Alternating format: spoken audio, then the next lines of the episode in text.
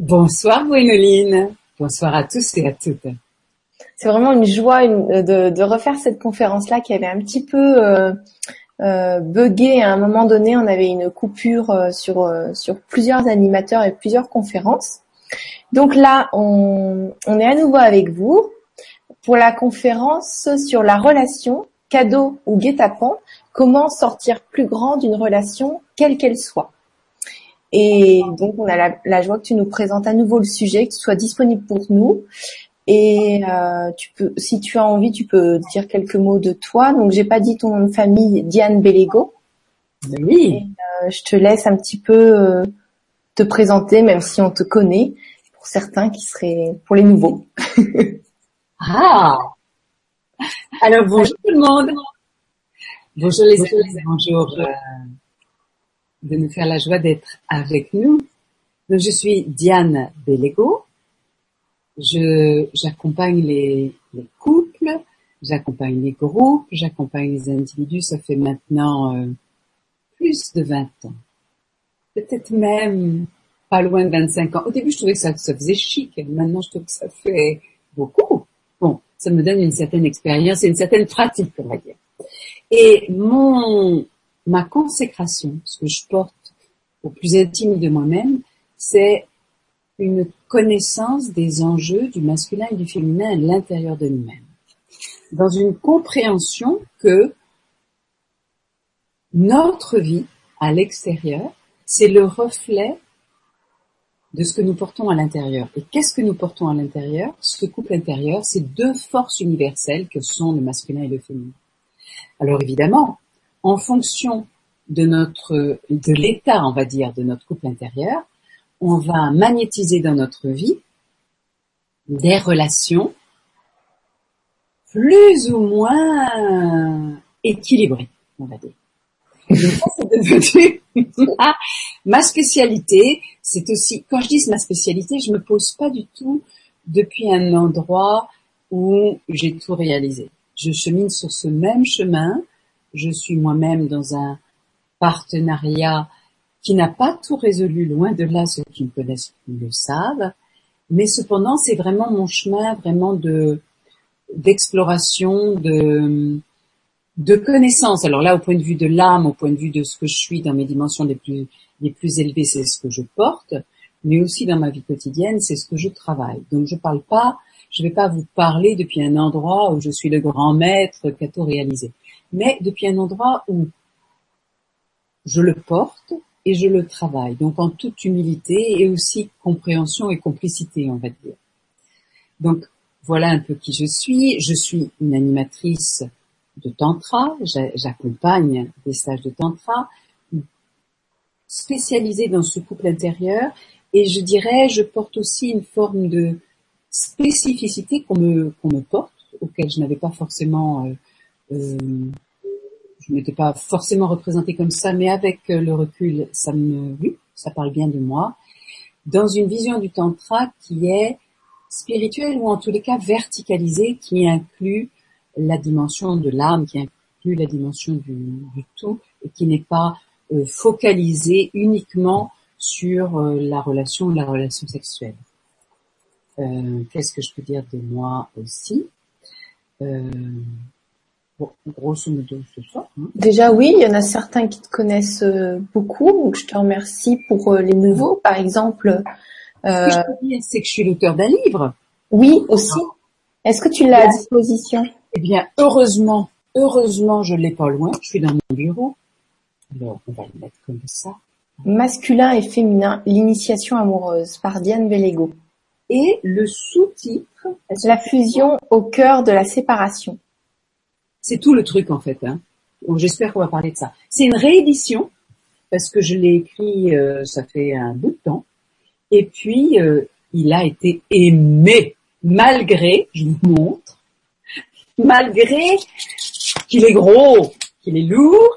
Dedans il y a un, CD. Celui-là, celui-là, je l'ai fait tomber dans le thé, bien sûr. Il est donc il est dans un état un peu apocalyptique. Mais donc c'est celui de la réédition. Donc c'est un, je suis l'auteur de ce livre Et beaucoup de personnes y ont trouvé des, pistes, des thérapeutes, mais aussi des, des, personnes au quotidien ont trouvé des, des clés pour comprendre leur, euh, ce qui se passait dans leur vie. Et il euh, y avait, il y avait euh, Catherine qui nous dit bonsoir à tous, heureuse de faire votre connaissance. Donc tu vois, la présentation a au moins servi à Catherine parce que je pense qu'il y en a beaucoup qui connaissent. Et il y a beaucoup de personnes qui nous saluent toutes les deux, Henriette, Lauriane, Isabelle, Dominique. Euh, donc on vous salue tous et on va pouvoir commencer sur sur notre sujet de ce soir. Si tu es ok. Ah ben je suis ok, ok, ok. Hein Alors, reprenons le contexte. On avait ce sujet il y a, il y a quelques semaines, moi même, et puis comme d'autres animateurs, on a eu des soucis de connexion. Donc on le reprend. Donc pour ceux qui sont des inconditionnels de Diane, bah, bien sûr, je vais reprendre des choses qui sont la base pour ceux qui arrivent pour la première fois. Donc, pardonnez-moi si je relis des choses que vous avez peut-être entendu, puis on, ira plus loin. Donc, ce que je voudrais, c'est que je vais dire un peu de théorie. Gwénoline va me faire un petit signe quand il y aura des, questions qui seront un petit peu, voilà, qui nous amèneront de façon d'aller rebondir, de répondre aux questions, et puis d'aller encore plus loin. Donc, le grand truc, c'est la relation. C'est quoi ce truc? Est-ce que c'est un cadeau? Est-ce que c'est un guet-apens? On va voir, mais mon cœur me dit que c'est peut-être un cadeau et c'est peut-être aussi un guet-apens, d'une certaine forme. Ça dépend où on se situe. Nous sommes des êtres de relation. Tout est relation. À cet instant, je suis en relation avec vous, bien sûr, mais je suis aussi en relation, je dirais, avec la qualité de l'air. Je suis en relation avec euh, qu'est-ce qui se passe dans mon corps. Donc, je suis en relation avec tout ce qui est. Mais dans la relation affective, dans la relation amoureuse, encore plus dans la relation sexuelle, tout va se concentrer. Et nous le savons, nous qui sommes sur le grand, changement, que la relation, c'est une histoire de reflet. La vie nous reflète. Et nous prenons conscience de nous-mêmes grâce à ce qui nous est reflété. Et la relation est un reflet, la relation est un miroir. Et donc à travers la relation, j'apprends grandement sur moi-même.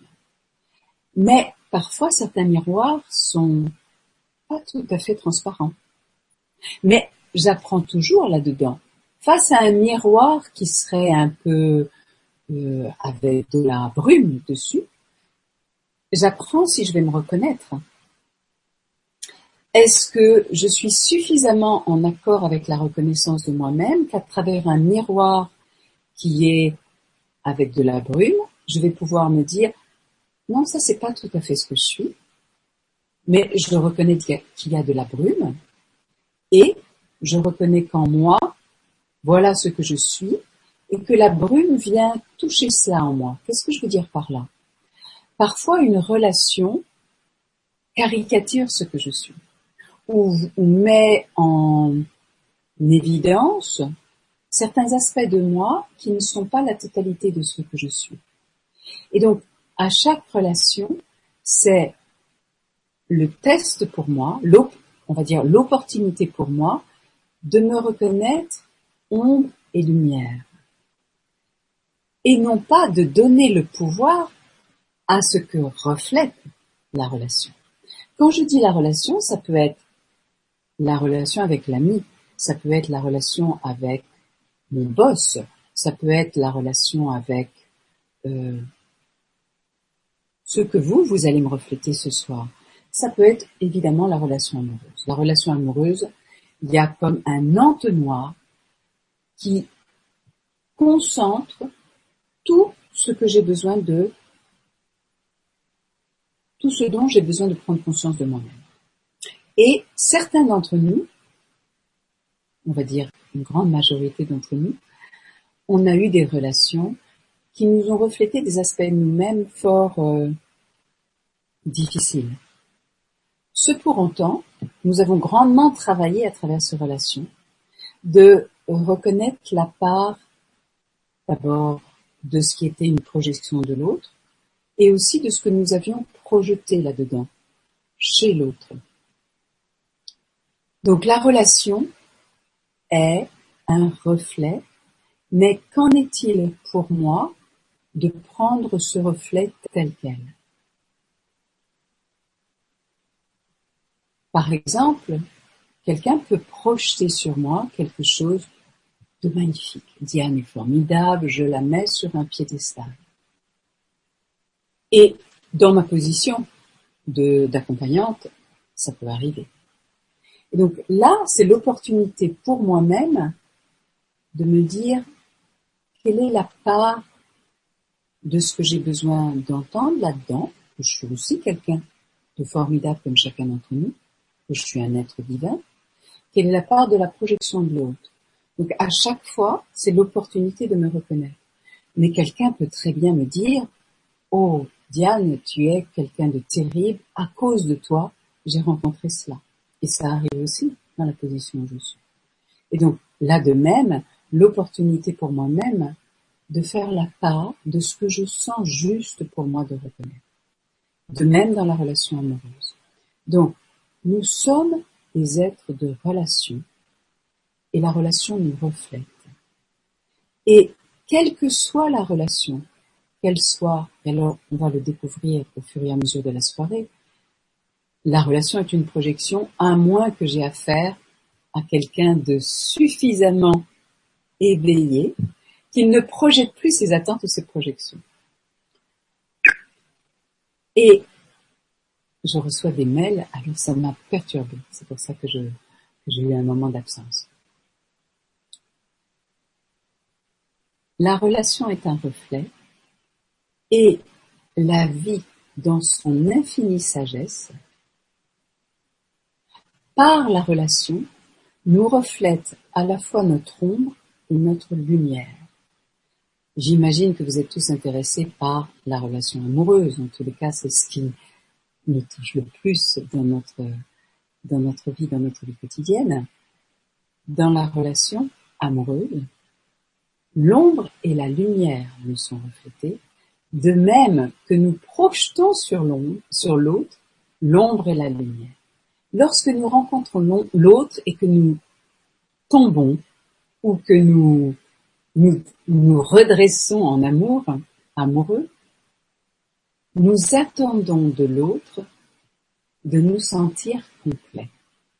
Et là est le piège le plus profond. Parce que nous sommes complets. Mais dans notre réalité, on va dire, duelle, dans la réalité quotidienne, nous nous croyons incomplets. Nous croyons que quelque chose nous manque ou euh, que quelque chose serait à ajouter ou à changer à nous-mêmes. Cependant, nous sommes des êtres divins. Et notre chemin d'évolution, notre chemin de réalisation nous amène à réaliser qu'il n'y a rien à ajouter, il n'y a rien à changer, il y a à transformer, mais il n'y a rien ni à ajouter ou à enlever à ce que nous sommes. Par contre, la relation va bien tester ceci.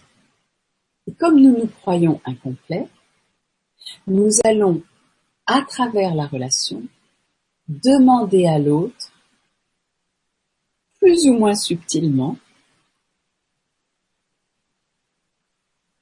de remplir, de répondre à ce que nous croyons être notre incomplétude. Et là, on est dans une impasse tragique. Parce que nous sommes complets. Et nous demandons à l'autre de nous compléter. Je vais vous raconter une histoire qui m'a fait prendre conscience de ça quand j'étais déjà en chemin, j'étais déjà accompagnante. Et je l'ai raconté il y a pas longtemps, c'est pour ça que ça me remet en mémoire. Certains d'entre nous, vous, euh, d'entre vous, vous avez dû voir Le Seigneur des Anneaux. J'adore ce genre de truc, c'est, c'est comme mon monde, je vis dans ces espaces-là. Comme beaucoup de femmes, j'imagine, je suis tombée amoureuse d'Aragorn qui est le chevalier. Le problème, c'est que pendant deux, trois jours, je n'ai pensé qu'à ça. Or, dans une autre vie, dans la première partie de ma vie, j'ai été aussi quotidienne, euh, quotidienne, non pas quotidienne, mais comédienne. Je sais ce que c'est qu'un acteur, je sais ce que c'est qu'un costume. Donc ça ne pouvait pas être cette dimension-là. Sauf que deux, trois jours à ne penser qu'à ça, je trouvais que c'était beaucoup pour quelqu'un qui se connaît bien. Donc, j'ai commencé à me dire, mais c'est quoi cette histoire? J'ai commencé à nommer ce que représentait ce, cet archétype, on va dire. Donc c'est un chevalier, ok, je tombe amoureuse de tous les chevaliers, mais ça dure pas de trois jours, ça dure euh, quelques instants. J'aime euh, la chevalerie, j'aime monter à cheval, etc. Les deux, trois jours, ça ne le fait pas. Qu'est-ce qu'il avait ce chevalier? Il rassemblait les peuples. Ah, là, je me suis dit, oui, ça me touche beaucoup. J'ai quelque chose dans mon âme, dans ce que je porte, dans ma dimension la plus intime, je dirais ma dimension la plus divine, qui est de rassembler les différentes tonalités de nous-mêmes. Donc, ça pouvait faire écho, mais c'était pas suffisant. Son texte n'allait pas, ça n'expliquait pas tout. Qu'est-ce qu'il avait d'autre, ce chevalier? Bon, l'acteur, il a un visage un peu christique. Ok, ça, ça me parle. Ça reste pas deux, trois jours. J'ai continué à regarder bien le, l'archétype en question. Il fait la guerre à l'ombre, ça c'est mon grand truc, euh, je porte l'étendard de l'intégrité, ok. Donc, je m'approchais de plus en plus à dire oui. Tous les détails de ce personnage me parlent. Mais je sentais que ce n'était pas suffisant pour que je sois pendant deux, trois jours obsédée par l'histoire.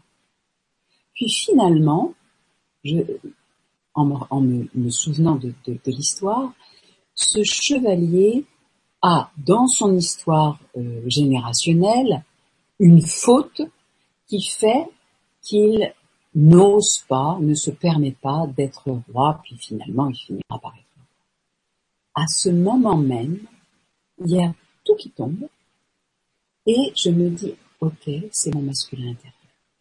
Je ne suis plus amoureuse dans la seconde même. Simplement en ayant reconnu que ce qui m'était montré, c'était ce que je portais en moi-même et qui attendait d'être reflété. Et ça m'était merveilleusement reflété dans ce, dans ce film.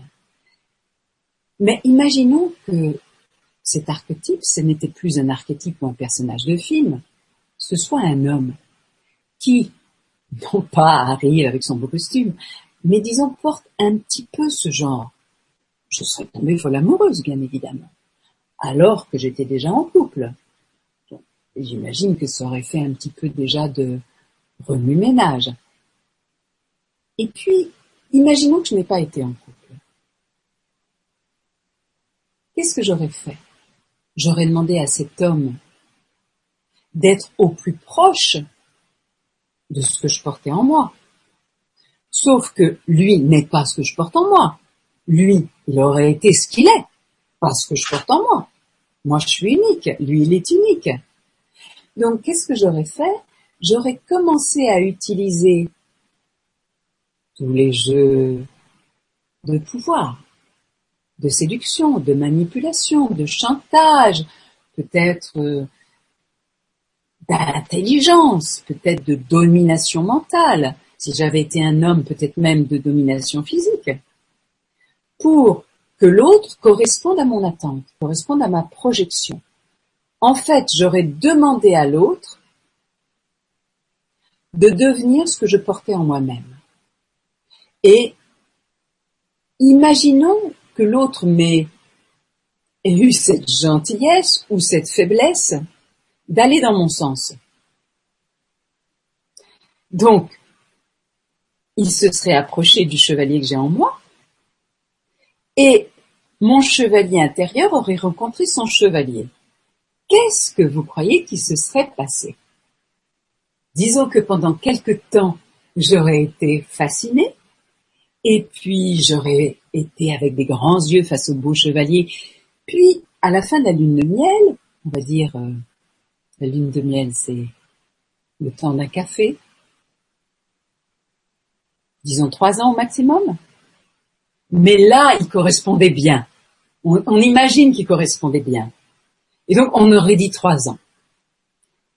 Et j'aurais commencé à voir qu'il n'était pas tout à fait ce que je portais en moi-même. Et donc j'aurais commencé à lui faire remarquer que ça n'allait pas, ou que s'il s'occupait de ça, que s'il s'occupait des problèmes avec sa mère, ou que sais-je que j'aurais pu inventer, ou que chacun d'entre nous en invente, pour de plus en plus le faire correspondre. Mais comme il n'est pas ce qui est à l'intérieur de moi-même, on serait rentré dans le rapport de force. Comme moi, à l'intérieur de moi, j'ai ce même chevalier, ou du moins un, chevalier, deux chevaliers se rencontrent, mais ils ne sont plus dans une vision commune. Et donc on aurait fait la guerre. Et c'est à celui qui aurait été le plus fort. D'accord? Donc ce que je veux dire par là, c'est que lorsque nous rencontrons l'autre, c'est pas l'autre que nous rencontrons.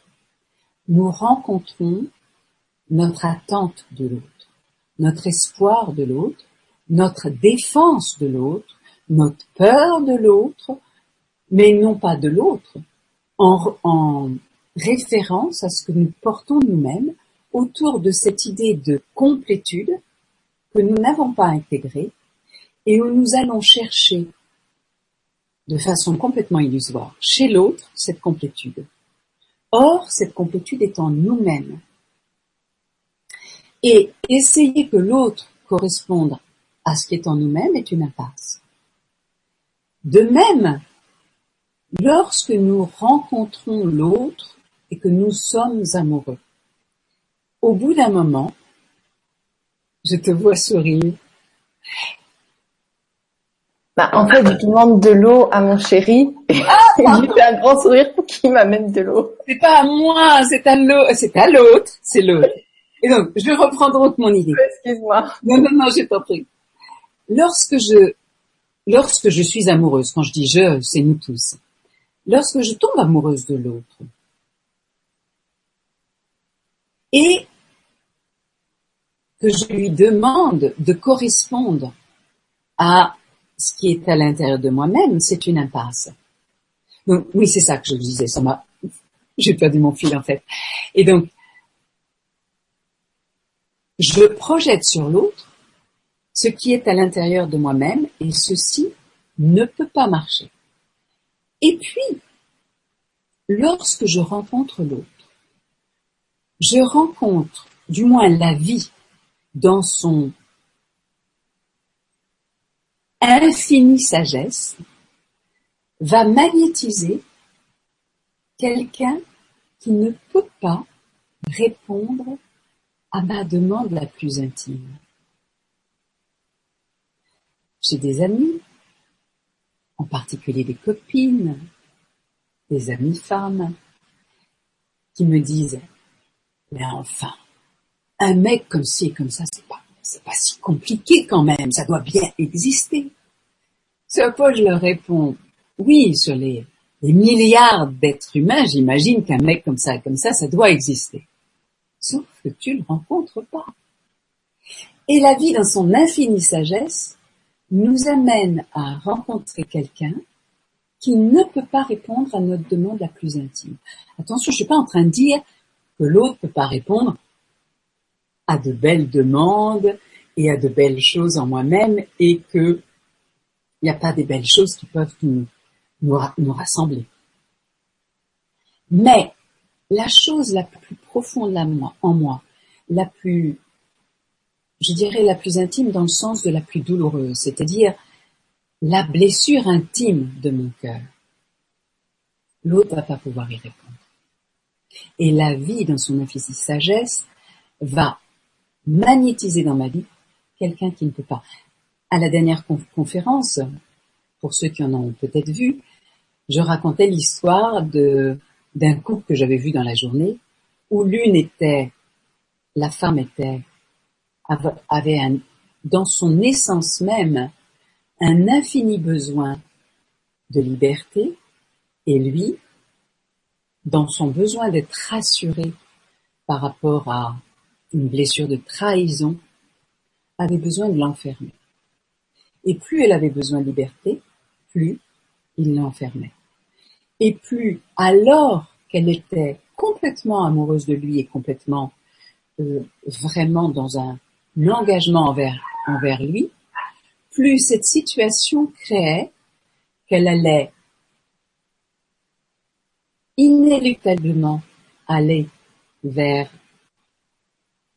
donner des signes qu'elle se désengageait alors que son cœur était vers lui, du fait de cette friction entre les deux blessures. Elle, c'est la peur d'être enfermée, et lui, c'est le besoin de communier, d'être proche de l'autre, ce qui crée ceci. Et quand je reçois un couple, dans la première partie, ils me racontent leur, euh, histoire et en fait leur défi. souvent, je leur dis, ne croyez-vous pas que si vous m'aviez vu, disons, il y a quelques mois, peut-être qu'on aurait été moins dans l'urgence? Mais en même temps, est-ce que parfois il faut vraiment qu'on reçoive une grosse brique sur la tête pour se réveiller et pour venir consulter Diane ou bien quelqu'un qui peut nous aider? Donc, ce que je veux dire par là, c'est que chacun d'entre nous, on a, on porte une blessure qui nous sépare de la réalisation de l'être divin que nous sommes. Et que l'autre ne peut pas répondre à, sa, à cette blessure du fait de sa propre blessure qu'il porte lui aussi. Quand je dis lui et elle, euh, ma vision est bien au-delà d'un couple où il y a une femme et un homme. Ça inclut complètement euh, le couple homosexuel et le tantra n'a pas de moralité par rapport à ça. J'ai des questions, hein, si j'ai des questions si tu veux si tu veux y répondre. Oui, bien sûr. Oui, on peut maintenant. Alors, que pensez-vous des rencontres de flammes jumelles, de la rencontre de la séparation, de nouveau l'union, qui dure dix-sept ans, et de nouveau la séparation Qu'il y a-t-il à apprendre de cette expérience? Un grand merci pour votre info. Marc-Antoine. Donc, il parle, si j'ai bien compris, des âmes jumelles. Que pensez-vous des rencontres de flammes jumelles? Oui. Et de, de la rencontre de la séparation, de nouveau l'union, qui dure dix-sept ans, et de nouveau la séparation. Qu'y a-t-il à apprendre de cette expérience? Alors, Alors j'imagine que c'est la même personne, je sais pas. Alors, déjà, les flammes jumelles. J'ai beaucoup cheminé et j'ai été apprendre, j'ai fait des formations dans beaucoup de d'écoles différentes, on pourrait dire.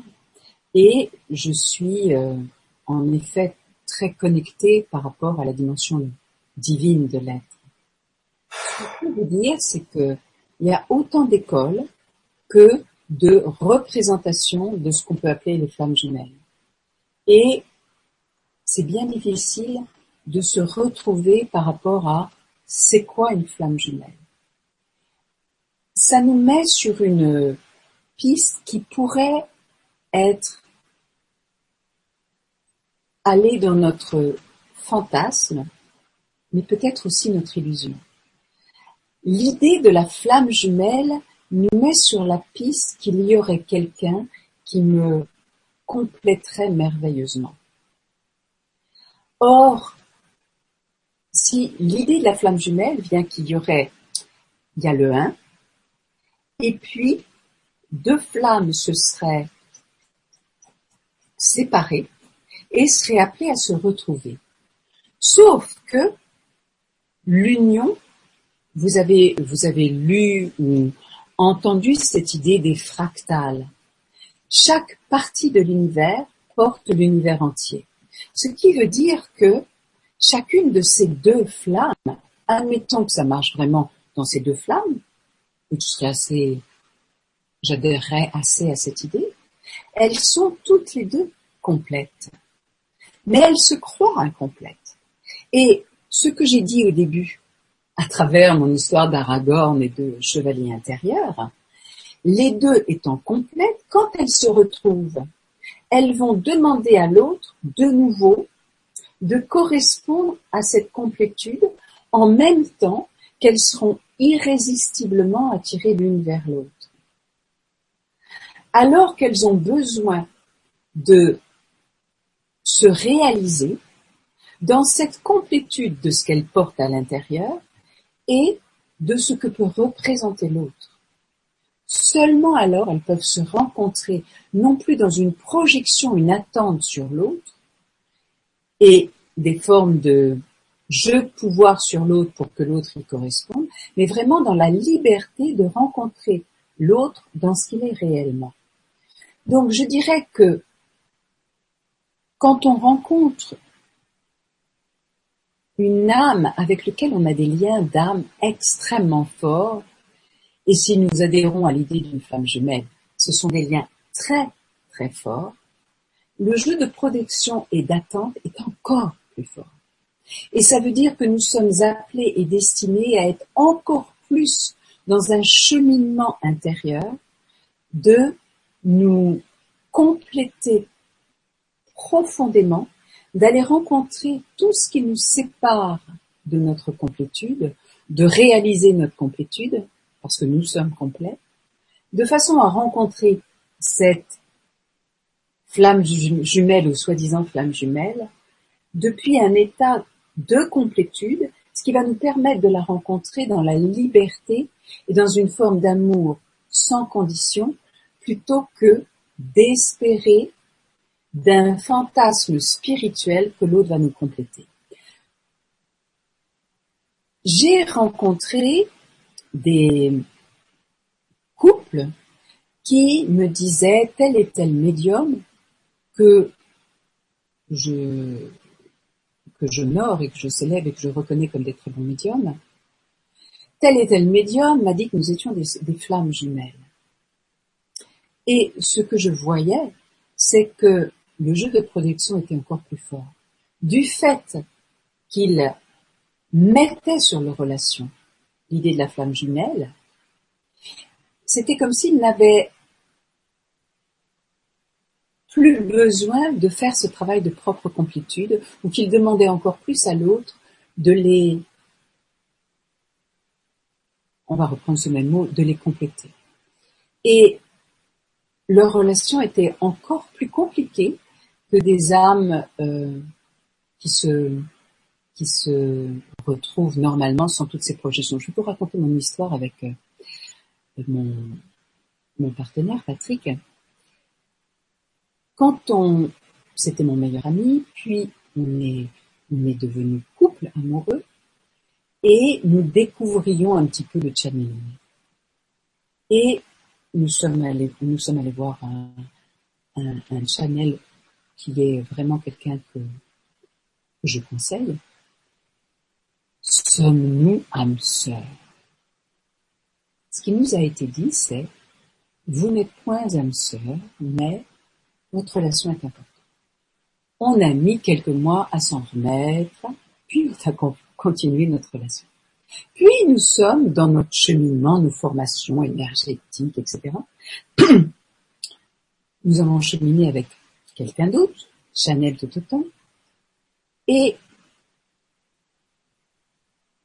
lorsqu'il nous a rencontrés, il a dit à Patrick, alors qu'en est-il d'avoir enfin rencontré et vous êtes engagé avec votre âme sœur Diane? Ah bon? Mais on nous a dit qu'on n'était pas âme sœur, tel médium nous a. Et comme ces médiums étaient d'une même famille, une même école, le médium en question nous a, euh, on va dire les aides de lumière, on dit, nous lisons ceci, ceci est fort juste de vous avoir dit cela. Ceci était pour Diane, de façon qu'elle valide, qu'elle valide la relation hors de tout fantasme et de toute projection autour des âmes sœurs, de façon qu'elle valide la relation au quotidien dans la vérité de votre relation en enlevant les projections ça nous a fait grandement travailler. Et en effet, pendant quelques mois, puisqu'on croyait qu'on n'était pas âme sœur, on a juste, et en particulier moi, validé que j'aimais cet homme. Point. Et que je dissolvais l'image d'Épinal de l'âme sœur. En fait, on est très, très, très, très, très, très, très, très, très, très, très, très, très âme sœur, peut-être jumelle. Et ce, comment je dirais, ça ne rend pas la relation plus simple, au contraire, parce que plus les relations sont fortes, plus il y a de karma à résoudre. Alors, beaucoup de boulot. J'ai une question euh, de Maude. Qui, alors, merci Marc pour ta, ta question. Euh, je ne sais pas si tu as terminé, mais je me permets de, de rebondir. Euh, c'est qui le Chanel euh, que vous conseillez? Peut-on avoir un nom? Merci beaucoup. Alors, ça, vous m'envoyez un mail et je vous le donnerai par écrit. D'accord. Donc vous avez le, le... le grand changement pour faire la pub pour tel ou tel Chanel. Je me sentirais pas du tout juste à cet endroit-là, mais volontiers vous répondre. Quand dans mes stages, par exemple, j'ai j'ai j'ai une liste de, de, bouquins que je conseille, de Chanel que je conseille, de tel thérapeute que je conseille, d'astrologue que je conseille. Mais volontiers vous le donner, mais d'une façon un peu plus, euh, on va dire un peu plus personnelle, plutôt que de de donner des des des notes, on va dire. Hein. D'accord. Alors, euh, Marc-Antoine, je crois, disait qu'en est-il des, des relations qui s'arrêtent et qui reprennent? Oui. Alors, parfois il y a un grand éveil, par exemple un, amour de jeunesse, hein, et puis euh, ces deux êtres n'ont pas fait encore leur travail d'aller voir d'autres personnes, etc. ont besoin de découvrir le monde, entre guillemets, et finalement se retrouvent. Comme euh, souvent on entend euh, des gens qui ont un ou deux divorces, enfin ou plusieurs, et puis qui disent oh, j'ai retrouvé mon amour de, jeunesse et puis on est de nouveau dans une dans une relation. La relation a bien des tonalités et pourquoi pas, il n'y a pas de, je dirais pas que ceci est mieux que quelque chose d'autre. Qu'est-ce que j'en pense? J'ai rien à en penser. Si c'est votre chemin, il y a tellement d'individus, il y a autant de relations, de styles de relations. Il n'y a pas une relation idéale, il n'y a pas une relation type. Mais je dois reconnaître que dans ma pratique, en effet, je vois beaucoup de personnes qui, après avoir cheminé, avoir rencontré, s'être frictionné dans des relations, retrouvent un amour de jeunesse et euh, plongent dans une relation où il n'y a pas le défi de l'amour, l'amour est là, et cheminent dans une forme de maturité d'amour sans les paillettes. Je dirais que ça ressemble étrangement à ce que nos parents appelaient les, mariages, arrangés. Les parents, je parle des générations passées, cherchaient euh, euh, quelqu'un à peu près de la même génération, qui avait à peu près la même culture, euh, la même classe sociale, enfin bref, c'était pas forcément pour l'amour, c'était plus pour protéger les territoires. Mais dans certains cas, ça donnait des amours très profonds, où il n'y avait plus l'extérieur, les étincelles, le tomber amoureux, le désir fou, mais il y avait une maturité d'amour que je retrouve parfois dans ces relations où on va retrouver un amour de jeunesse pour approfondir en disant ok je me suis un peu euh, euh, j'ai été voir les relations passionnelles toi aussi et si nous allions voir une profondeur de relation?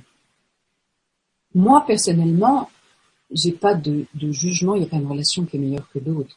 Chaque relation a son, cycle, a sa nature propre. Mais je peux dire que je reconnais ce genre de relation et j'en vois autour de moi pas mal. Et donc, y a-t-il une autre question ou bien je reprends cette histoire de projection dans la relation? Ah, Pardon, j'avais coupé le son pour euh, mieux pas faire de bruit. Alors, euh, il y avait une autre question de Maude qui nous disait comment faire respecter son espace sans rentrer dans le conflit, comment s'abandonner à l'autre dans la vulnérabilité, la confiance. Merci beaucoup à toutes les deux. Alors, Maude, ce que tu poses ou ce que vous posez, c'est la question. Oui. La question de la relation. Après, Maud, elle dit, rentrer dans mon espace. Mais quelqu'un d'autre pourrait dire, pour que je puisse trouver la liberté. Quelqu'un d'autre pourrait dire, pour que je me sente reconnue. En fait, on est tous là-dedans, c'est-à-dire, comment dans la relation, je pourrais me sentir reconnue dans mon besoin le plus intime. Oui, mais c'est comme si on disait comment l'autre, comment faire pour que l'autre reconnaisse ce dont j'ai besoin. Et comme je commençais à dire, c'est pas l'autre qui a besoin de reconnaître ce dont j'ai besoin. C'est moi qui ai besoin de prendre soin de ce besoin. Donc en l'occurrence, pour Maud, c'est reconnaître son espace. Dans son couple intérieur, entre son masculin et son féminin, ce défi existe. Son masculin, probablement, ne reconnaît pas assez l'espace de son féminin. Son féminin se sent euh, envahi, probablement. Si elle résout ça à l'intérieur d'elle-même, comme par miracle, à l'extérieur, ça va se détendre. Ou bien si les relations avec l'autre sont très fortes ou très karmiques ou très euh, euh, intenses, comment elle, elle va demander plus d'espace, ça va être depuis un endroit qui ne va pas nourrir le, conflit chez l'autre. Mais par contre, si c'est depuis un endroit où elle, elle n'a pas résolu à l'intérieur d'elle-même cette blessure fondamentale pour Maud lié à l'espace, pour l'autre lié à la liberté, pour l'autre lié à la reconnaissance, pour encore un autre lié à la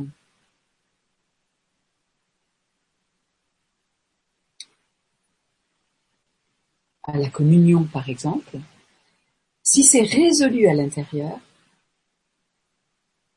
je vais émettre dans mon champ de conscience quelque chose qui va être la reconnaissance de mon espace. Non pas, entendez bien, de mon besoin d'espace, mais la reconnaissance de mon espace. Entendez la différence? Je reconnais mon besoin d'espace. Oui, ben je suis en train de créer que j'ai besoin d'espace. Tandis que si je reconnais mon espace, autour de moi j'émets la reconnaissance de mon espace. Et l'autre va entendre ça. Après, l'autre, il est dans sa propre liberté d'avoir cheminé en lui-même ou en elle-même. Mais la demande que je vais faire à l'autre de reconnaître mon espace va se faire depuis un espace en moi de paix, d'union intérieure et non pas de revendic de de revendication. Non pas depuis un endroit de de faire respecter. De, Oui, mais faire respecter dans un sens de je veux. Oui. Je te demande. Puis un endroit de je reconnais en moi. Et ça va émettre quelque chose qui est c'est ok que toi tu le reconnaisses pas. Cependant, comme ceci est essentiel pour moi, si dans ton choix, ceci tu peux pas le reconnaître, dans mon choix d'amour pour toi, dans mon choix d'amour pour moi, dans le choix d'amour pour notre relation, je peux choisir de quitter la relation. Imaginons je tombe amoureuse d'un homme fort intense, mais qui est violent. Nos âmes se connaissent. Je reconnais toutes les mémoires qu'on a ensemble, mais dans cette vie, cet homme est violent. Moi, je peux dans ma vie avoir réglé ce problème de violence. Et à ce moment-là, nous avons une visite, n'est-ce pas? J'adore. Quand je fais une conférence, c'est rare s'il n'y a pas un chat qui vient me visiter. Eh bien, ma fille, viens te coucher. J'ai toujours un panier sur mes genoux au cas où pour solutionner rapidement ce problème. Et donc, là, on est vraiment dans la réponse à mode, l'envahissement de mon espace. Est-ce que je suis à la reconnaissance de mon espace? Voilà, elle est en train, elle a sauté du panier, elle est partie. Et donc là, je dis, mais comment, la chatte, qu'est-ce que tu viens faire? Tu devrais pas être ici, mais je te demande de respecter mon espace. Ou bien, je reconnais, toi, ma chatte bien-aimée, c'est Tima Petit Bouddha, je donne son nom. Elle a besoin d'être importante, évidemment, quand elle sent que mon énergie est tournée vers autre chose, puisque je vous parle, mes animaux, il n'y a pas un chat, il y a trois chats et un chien, une vague derrière mon dos. Ils entendent que mon énergie est tournée vers l'extérieur, vers vous en l'occurrence, et ils veulent attirer mon attention. Donc, est-ce que je réagis à ça depuis un endroit de mais quand même, il faudrait reconnaître mon espace et je les repousse, ou bien je me sens perturbée, ou bien je me sens coupable vis-à-vis de vous, ou bien j'accueille ça comme faisant partie de notre, ou bien comme faisant partie de la richesse de notre conférence, de ce que nous échangeons, et comme un exemple qui peut être utilisé. Et je vais demander au chat, ou en l'occurrence à l'autre, parce que l'autre c'est quand même pas un chat, la, conscience individuelle humaine pas tout à fait la même. De, je vais pas lui demander à l'autre de respecter mon espace. Je vais respecter mon espace. Mais respecter mon espace peut me demander de quitter l'autre. En tous les cas, l'autre va entendre que c'est ça qu'il y a dans la balance et non pas de demander à l'autre de répondre à mon besoin. Je suis co-créateur de ma vie. Je suis complet. J'ai à répondre à mon besoin. Et ce que je commençais à dire tout à l'heure, c'est que la vie, dans son infinie sagesse, va magnétiser dans ma vie quelqu'un qui ne peut pas répondre. Ce qui fait que je vais être dans l'impasse. Et je, pense que j'ai dit tout à l'heure, mais je préfère le répondre, L'autre, évidemment, va répondre à plein de belles choses et va me donner beaucoup de joie. Mais dans l'aspect le plus douloureux, hein, là où j'aimerais que l'autre réponde parce que c'est si blessé en moi-même, c'est si vulnérable en moi-même, l'autre, du fait de sa blessure, va pas pouvoir répondre. Et donc, la relation va m'amener à être obligée de faire le travail en moi-même qui n'est pas fini. Mon travail d'enfance, mon travail d'âme, qui fait que je vais pouvoir réaliser ma complétude. Non pas la retrouver parce que j'ai toujours été complète, complète. Mais la réaliser. Ce qui fait que, étant, ayant pris soin, par exemple, si je reprends un mot de, mon besoin d'espace, ayant pris soin peut-être de mon enfant blessé qui n'a pas eu son espace, ou peut-être de mes mémoires d'âme où il y a eu des défis autour de l'espace et de me m'être senti peut-être enfermé ou envahi, quelque chose qui ressemble à ça. Ayant pacifié ça, transformé ça, je vais pouvoir être en relation avec l'autre depuis un endroit de la complétude en moi. Moi, ayant suffisamment, non pas parfaitement, mais suffisamment résolu mon problème d'espace. Est-ce que c'est plus clair? Oui, alors moi je suis en train de regarder, il y a beaucoup de questions. Et euh, On va y répondre. Oui, oui, bah oui, oui. Bon, on a encore euh, euh, plus, d'une bonne demi-heure, donc ça va. Mais je vois qu'il y a quand même des questions. Alors, est-ce que je peux te... Alors, merci à toi pour la réponse et merci à Maud pour la question. il y a une question assez intéressante aussi de Abba, c'est le pseudo. Merci pour cette Vibra conférence. C'est pile poil ma question du moment. Je, me sais capable d'émettre l'intention de vouloir rencontrer un homme de cœur et être tout autant capable, une fois au début, me sentir en danger d'être piégé qu'en penser? Il me semble que ça semble être la même question que précédente, c'est-à-dire que on sent en nous-mêmes une grande aspiration à partager avec l'autre, puis en même temps, on sent que dans cette grande ouverture va se présenter notre blessure la plus intime. Donc, on a besoin de comprendre, nous sommes des êtres complets, nous sommes des êtres divins. Pour ça, je vais, je vais ouvrir une, euh, on va dire une image, mais qui est fort importante pour moi et qui est, qui peut être une clé. Nous existons dans une dimension verticale et horizontale. Déjà, l'horizontalité, c'est quoi? C'est notre vie habituelle c'est ce que nous percevons du monde, c'est moi et l'autre, moi et l'environnement, et c'est ce qui est habituellement compris comme la réalité. C'est ce que nos sens habituels perçoivent. Et nous oublions complètement que nous existons aussi sur un axe vertical. Qu'est-ce que moi j'appelle l'axe vertical? C'est-à-dire que j'ai ma place dans l'univers J'existe sur Terre, il y a un sens à mon incarnation. Je suis en contact avec le monde subtil. Je suis un être en relation avec le monde subtil et dans le monde subtil, il y a toutes les bénédictions de l'univers et toutes les réponses de l'univers.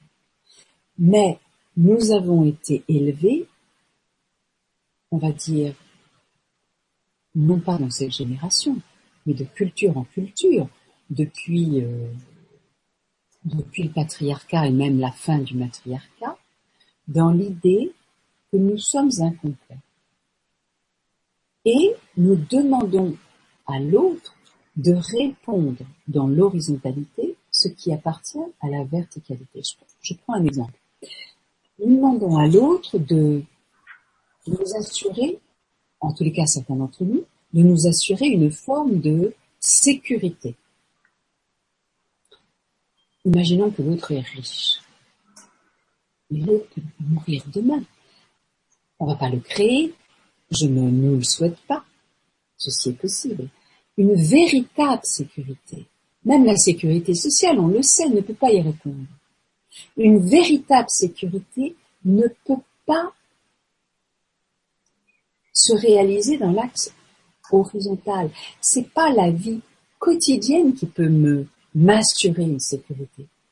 C'est vraiment parce que j'aurais résolu mon axe que moi j'appelle vertical, ma place dans l'univers.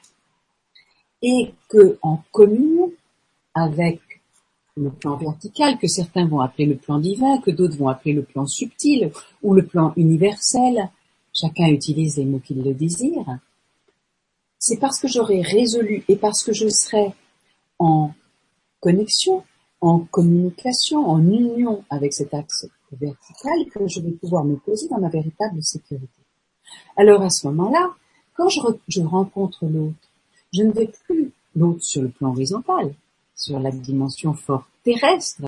Lorsque je rencontre l'autre, je ne vais plus charger la relation de dire plus ou moins subtilement euh, s'il te plaît, assure-moi la sécurité. Parce que la sécurité, je l'aurai suffisamment. Moi, je ne dis pas je l'aurai de façon parfaite, inconditionnelle et absolue, mais je l'aurai suffisamment. Et donc, on a besoin de comprendre ceci, c'est que nous existons sur ces deux plans et que nous ne pouvons pas faire l'impasse de nous réconcilier avec ce que j'appelle l'axe vertical, c'est-à-dire notre dimension universelle, divine, subtile. Chacun va prendre ses chemins. J'ai appelé ça spirituel en début de conférence. Mais on a besoin de résoudre ça pour nous-mêmes parce que inéluctablement, la relation va nous amener à ça. On demande à l'autre ce qui nous appartient en propre et ce qui est sur notre axe vertical et que l'autre ne peut pas nous donner. Et c'est ça notre blessure fondamentale. Certains, ça va être, euh, c'était l'espace pour Maud, la liberté pour euh, euh, les familles d'âmes de fées, euh, la reconnaissance, on va dire, pour ceux qui sont plutôt dans la guérison, etc., etc., etc. On pourrait décliner les blessures, euh, les blessures fondamentales, la non-reconnaissance, l'isolation, l'abandon, la maltraitance, bref. Le, stress de la conférence fait que je les oublie, mais il y en a 6-7 à peu près. Notre blessure fondamentale nous accule à nous réconcilier avec notre axe vertical. Et tant qu'on le demande à l'autre, on est dans l'inverse.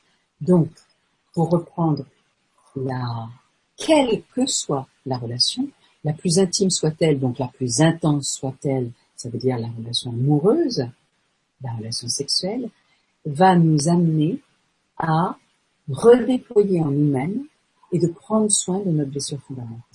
Parce que l'autre ne peut pas y répondre.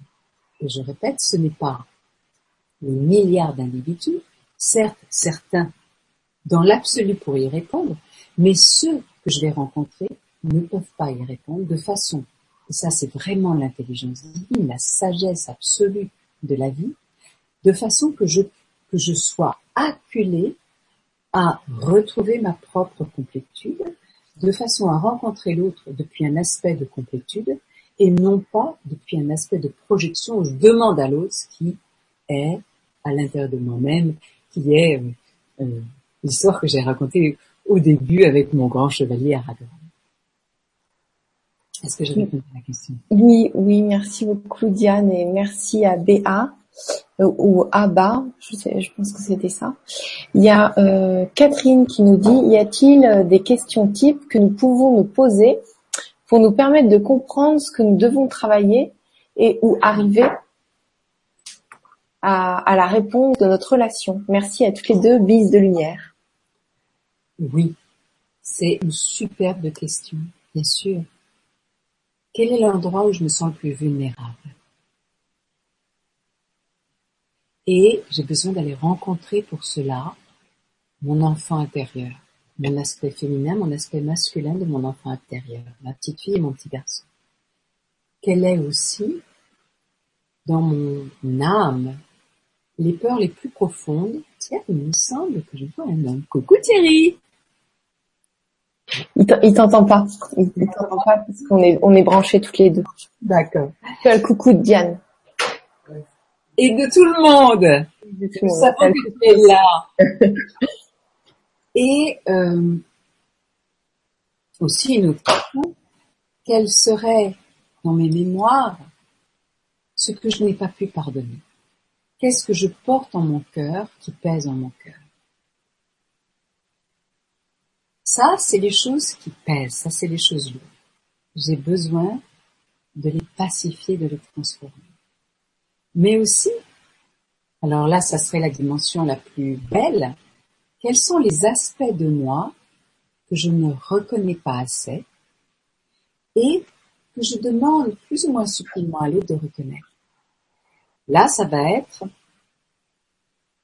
me poser dans ma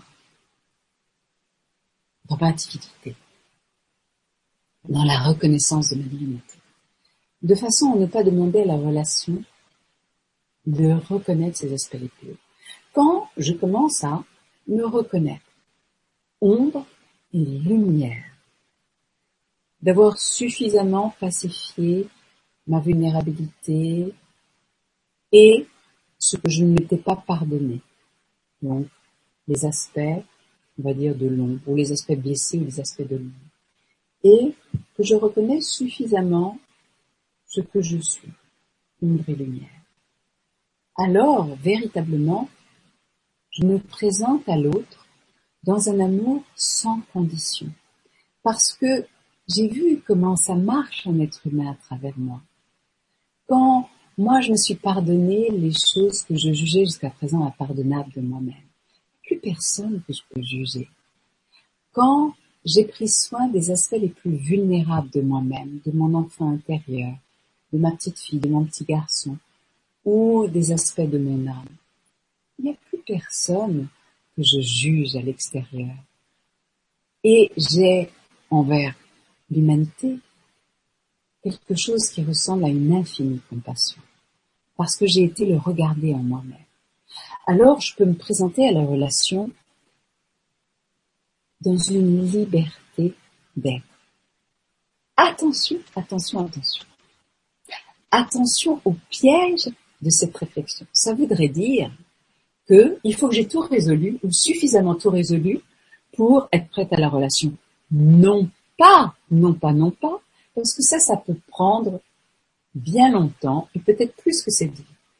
Or, on a une vie extraordinaire qui se présente, c'est cette vie qui est une vie où il y a une, espèce de portail galactique universel où on peut passer à un plan supérieur de conscience et s'éveiller. Donc, ouvrons-nous à la relation. N'attendons pas d'avoir tout résolu. Cependant, vous savez que la relation vous amène à ça, la relation nous amène à ça, et merci d'avoir posé cette question parce que c'est une question fondamentale. Mais surtout, n'attendez pas d'avoir tout résolu, tout résolu pour vous mettre en relation. Et du coup, il demande, euh, il demande des questions types qu'on peut se poser.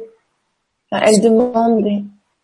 C'est ce que je disais, c'est-à-dire, euh, qu'est-ce que je n'ai pas le plus blessé en moi, dont j'ai besoin de prendre soin, c'est mon, enfant intérieur Qu'est-ce que je n'ai pas pardonné dans mon âme, à moi et à l'autre? Ça, c'est les questions types. Qu'est-ce que je n'ai pas reconnu dans ma lumière? On va dire, c'est les questions types. Mm. Donc, c'est évident d'y répondre. Reconnaître l'ombre et la lumière et transformer suffisamment l'ombre, l'ombre qui peut être ce que j'ai subi, ça va être euh, l'enfant, et ce que je n'ai pas pardonné dans mon âme, que j'ai pu subir Et sur ces trois questions-là, euh, parce que concrètement, quand on a trois questions comme ça, c'est génial. Merci Catherine pour euh, d'avoir demandé ça et merci à toi Diane. Mais après, pour y répondre, seul, bon, bien sûr, si on a l'occasion de venir faire un stage chez toi, c'est formidable. Et pour ceux qui n'y arrivent, enfin, qui aimeraient y répondre. Euh, Alors, là, vous êtes en train de me dire comment, chez moi, je peux me réaliser. Hmm. Parce que, en fait, prendre soin de mon aspect le plus vulnérable, que ce soit de cette vie dans mon travail d'enfance, ou que ce soit dans mon âme, dans mes mémoires. Pardonner ce que j'ai jugé impardonnable et reconnaître ma lumière, c'est un travail initiatique. C'est pas forcément simple de le faire seul. Mm. Et nous avons besoin d'avoir le courage et l'humilité de dire, à certains moments de notre vie, on a besoin de se faire accompagner. Tout à fait d'accord. C'était juste pour. Euh, et donc bah, pour, faire seul. Oui, bien sûr, il y a des, livres ou des vidéos qui peuvent nous éveiller où on sent un moment de dire ah oui c'est tellement vrai etc. Mais prendre notre enfant blessé dans les bras, prendre une mémoire que notre âme a jugée impardonnable, que ce soit nous qui l'ayons agi, nous qui l'ayons subi. Je suis moi personnellement sur moi-même depuis, je n'ose plus le dire maintenant, 40 ans et plus. Je n'ai pas peur de rencontrer l'ombre. Je n'ai pas de jugement sur l'ombre de l'humanité. Mais il y a des aspects de moi qui sont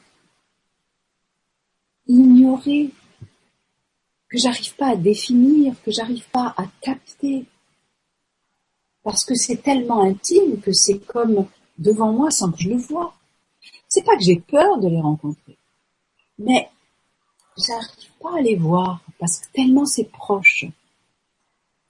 Et moi, je vais voir d'autres personnes. Donc, ça ne veut pas dire que vous êtes que je que, que vous êtes obligé d'avoir d'aller rencontrer quelqu'un. Mais quand même, c'est beaucoup plus rapide, c'est beaucoup plus puissant. Et je me souviens d'un homme qui avait fait j'ai honte de dire ça. J'ai honte parce que je je voudrais pas trahir mes collègues. 20 ans de psychanalyse. Et on fait une séance, et il me dit, mais pourquoi mon psy ne l'a pas dit plus tôt? C'est pas une critique de la psychanalyse, parce que la psychanalyse a aidé beaucoup d'êtres. Mais la psychanalyse ne prend pas en compte l'axe vertical, la dimension divine, subtile, universelle de l'âme. Et donc, oui, en, en, quelques instants, en quelques temps, on a pu mettre dans le cœur, déjà éclairer avec la conscience, puis aller mettre dans le cœur quelque chose qui n'avait pas été regardé depuis 20 ans. Donc, imaginez-vous seul avec simplement vos bouquins d'éveil, euh, c'est compliqué. Donc, je ne saurais trop vous conseiller, en effet, d'aller en chemin. J'ai vu une vidéo que j'adore d'Isabelle Padovani. Voilà, c'est ça, GGM. Sur son chemin individuel, elle a eu un, alors elle, elle a pris le chemin de la spiritualité, les initiations, etc. Et puis elle s'est rendue compte qu'elle avait toujours le même problème avec la relation, la relation amoureuse. Puis elle a commencé son chemin de développement personnel, elle est allée voir les, et elle donne les pistes qui, lui ont été utiles à elle.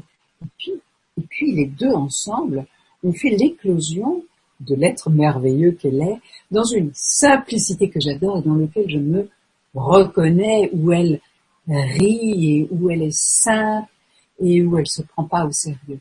Donc, je trouve que c'est un bel exemple de dire, bon, ok, il faut être, si vraiment tu veux rencontrer le bel amour de toi et de l'autre, eh bien, la relation, c'est la façon la plus directe, la plus intense, la plus puissante à te mettre le nez devant ce qui te sépare de l'amour. Face à ça, qu'est-ce que tu fais? Tu as besoin de prendre soin de ce qui te sépare de l'amour. Et c'est quand même plus confortable de t'accompagner là-dedans parce que, à la mesure de notre puissance et notre blessure, si tu es très puissant, ta blessure est très profonde.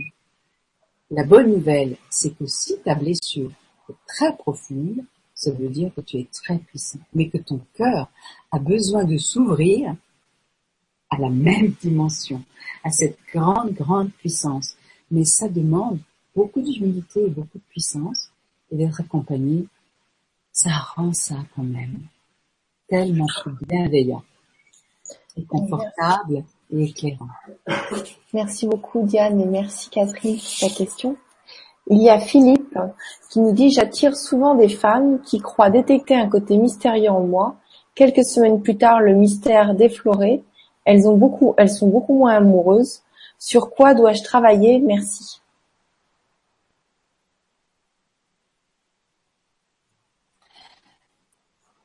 Alors, je disais au début que la relation est un reflet. Parfois, ce miroir est grossissant. Parfois, ce miroir est transparent. Et donc, redis-moi le, prénom? Euh, Philippe. Si les femmes projettent sur toi, c'est une projection, on est d'accord, une forme de mystère, et au bout d'un moment, elle voit l'homme que t'es, simple et terrestre et physique. Ça n'empêche qu'elles ont toutes projeté une histoire de mystère. Qu'en est-il de ton propre mystère? Qu'en est-il de la dimension mystérieuse en toi?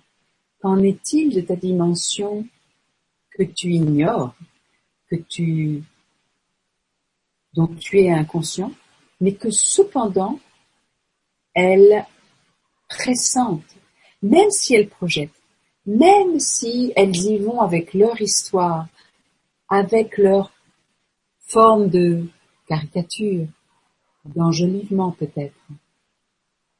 Si elles sont plusieurs à dire qu'il y a une forme de mystère, qu'après elles sont déçues de ne pas le voir, ça veut dire que toi-même, tu allais découvrir ce que tu as laissé ignorer en toi-même qui est un accès de toi-même avec peut-être la part, on va dire du grand mystère, mais ta part mystique, ta part universelle, ta part cosmique, ta part galactique, appelle-la comme tu veux, ta part archétypale, mais on ne peut pas projeter sur toi plusieurs fois, encore et encore et encore, sans que ça parle d'une partie de toi.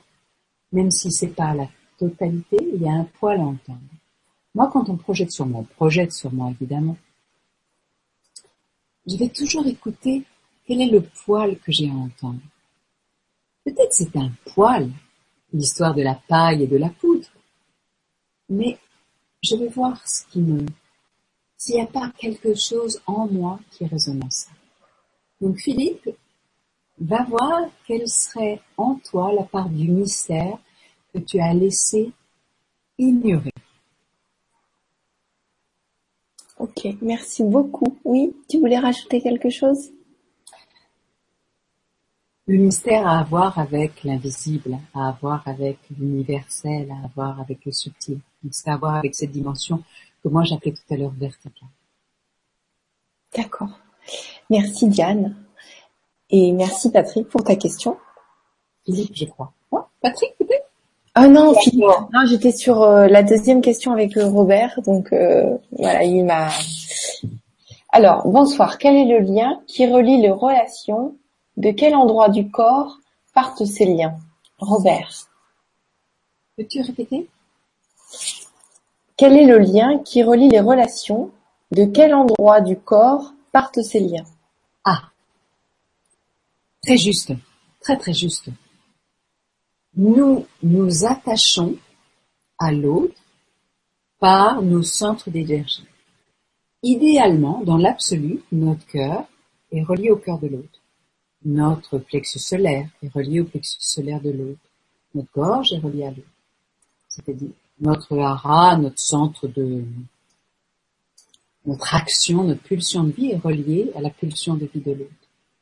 Dans quand nous nous attachons à l'autre, que l'autre, quand nous projetons sur l'autre, que l'autre devrait répondre à notre attente, ou au contraire que nous, nous défendons de l'autre, nous attachons nos chakras, nos centres d'énergie, à un chakra chez l'autre qui n'est pas forcément le même au même endroit. Par exemple, je, euh, je pense à un exemple parce que c'était ça m'avait touché. Une femme qui, à l'adolescence, qui avait un amour fou pour son père, un amour grand pour son père, et réciproquement. Et à l'adolescence, son père s'était détourné d'elle, de peur de l'inceste. Et elle, elle avait décidé de ne plus avoir de signes extérieurs de femme pour rester la petite fille de son père.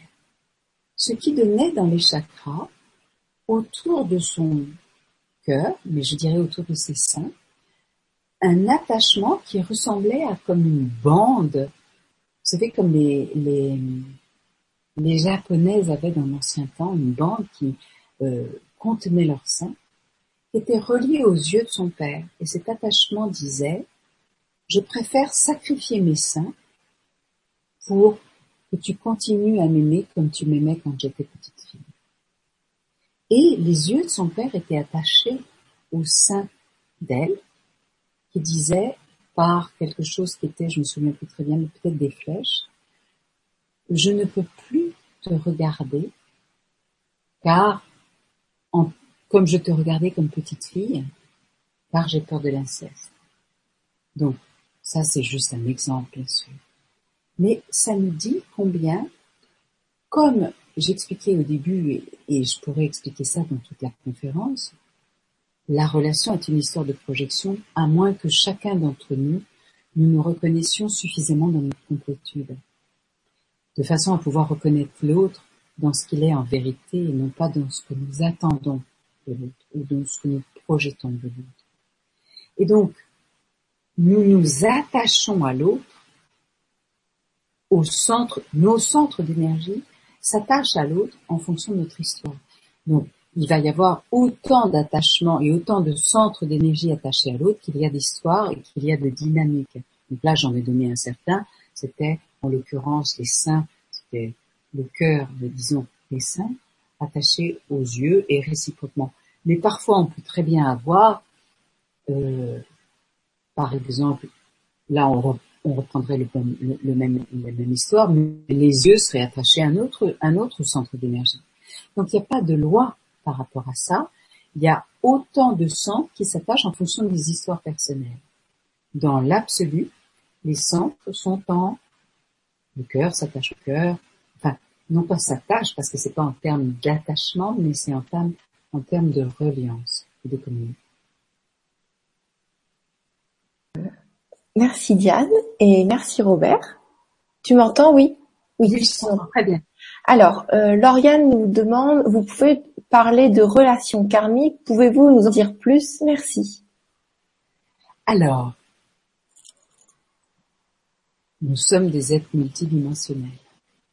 Nous sommes tellement plus vastes que notre relation horizontale et ce que notre culture et je dirais notre réalité habituelle veut nous faire croire où nous dépendons de l'autre pour notre complétude. Donc nous sommes des êtres complets, nous sommes des êtres divins qui euh, faisons une expérience humaine. Il y a cette belle, cette belle phrase qui dit nous sommes des êtres divins qui faisons une expérience humaine, je crois. Je ne sais comment c'est Dans cette dimension multidimensionnelle, dans cette dimension universelle, nous avons avec l'autre des relations qui dépassent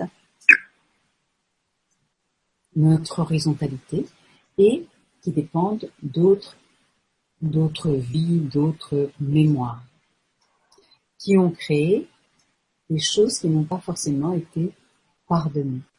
Et donc, la vie, toujours dans son infinie sagesse, va nous amener à rencontrer les personnes avec lesquelles nous avons des liens qui sont des liens d'amour. Entendez bien, qui sont des liens d'amour.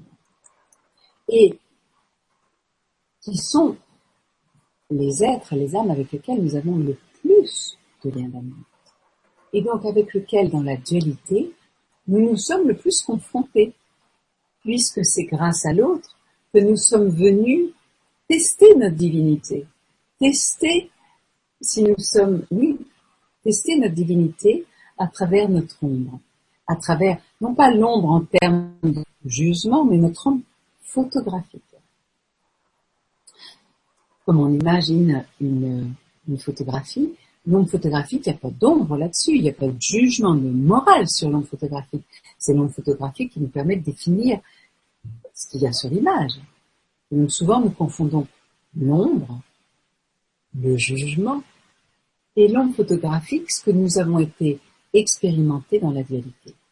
Et donc, au cours de cette dualité, il y a des choses que nous avons expérimentées que nous n'avons pas pardonnées.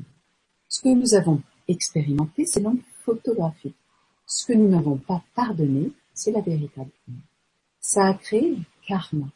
C'est-à-dire que nous avons besoin de équilibrer ceci pour comprendre, pour intégrer dans notre essence que ce que nous avons agi ou subi, nous l'équilibrons de façon à comprendre intérieurement ce que ça veut dire. Et donc, les âmes avec lesquelles nous avons le plus de liens les plus forts, c'est souvent les êtres avec lesquels nous avons le plus de choses à équilibrer. Parce que ce sont les âmes avec lesquelles nous avons le plus cheminé, tellement nous les aimons. Et tellement nous nous sommes donné la confiance d'aller nous retrouver dans la dualité pour nous rencontrer et là-haut, au-delà de la dualité, nous sommes dit, je t'aime tellement que je vais te rencontrer dans la dualité, mais souviens-toi que nous nous aimons. Et moi-même, j'ai à me souvenir que nous nous aimons. Donc, les êtres avec lesquels nous avons le plus, le plus de karma, ce sont des êtres avec, avec lesquels nous avons des liens d'amour les plus intenses, les plus puissants. Donc, nous avons avec souvent les âmes avec lesquelles nous sommes les plus proches, à équilibrer une forme de karma, c'est-à-dire d'équilibrer pour comprendre. Ce karma n'est pas nous le comprenons souvent mal en termes de payer. C'est pas en termes de payer, c'est en termes d'équilibrer. Nous pouvons équilibrer notre karma en donnant la vie plus que nous pourrions imaginer pouvoir donner dans le même domaine. Imaginons que j'ai eu, que j'ai abandonné des enfants dans une mémoire. Je ne me le suis pas pardonné et j'ai besoin de comprendre combien les enfants c'est vulnérable, précieux. Et donc dans cette vie, je pourrais avoir un karma avec les enfants. Par exemple, avoir du mal à avoir des enfants. Ou bien que me soit retiré des enfants. Je peux équilibrer ce karma en donnant beaucoup d'attention, d'amour, de temps, d'énergie à des enfants. Ce ne sont pas nécessairement les miens. Mais par exemple, je peux être nourrice ou je peux aller dans les hôpitaux et donner beaucoup d'attention, d'amour à des enfants dans les hôpitaux.